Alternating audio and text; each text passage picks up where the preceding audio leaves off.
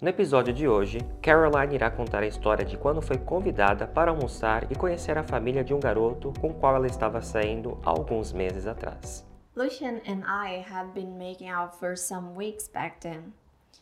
It was Easter holiday, and for some reason, he invited me to spend this time with his family at their lake house. I had second thoughts before taking it, but I supposed it wouldn't be a big deal.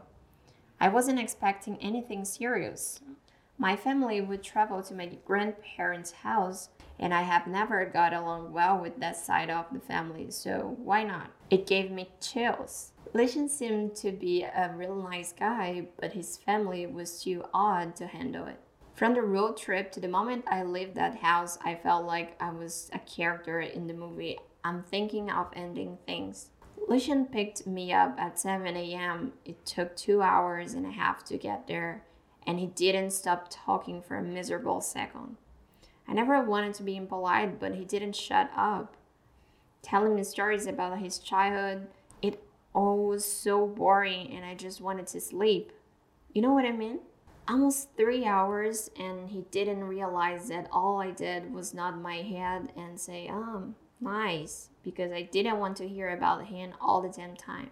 We took a long and eternal dirt road besides filling, and I'm thinking of ending things that was starting to remind me of the movie Get Out either.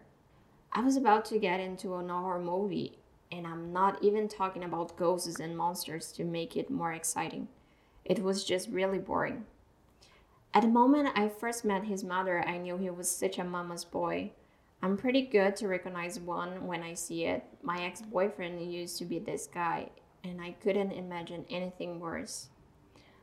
I wanted to leave immediately, but I didn't. So, when dinner time came, I was still there.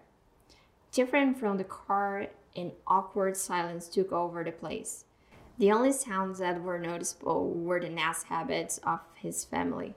Some were chewing with their mouth open out loud, tapping their fingers, and his aunt, who smells like cigarettes, was incessantly biting her nails. Her little son couldn't stop picking his nose while eating.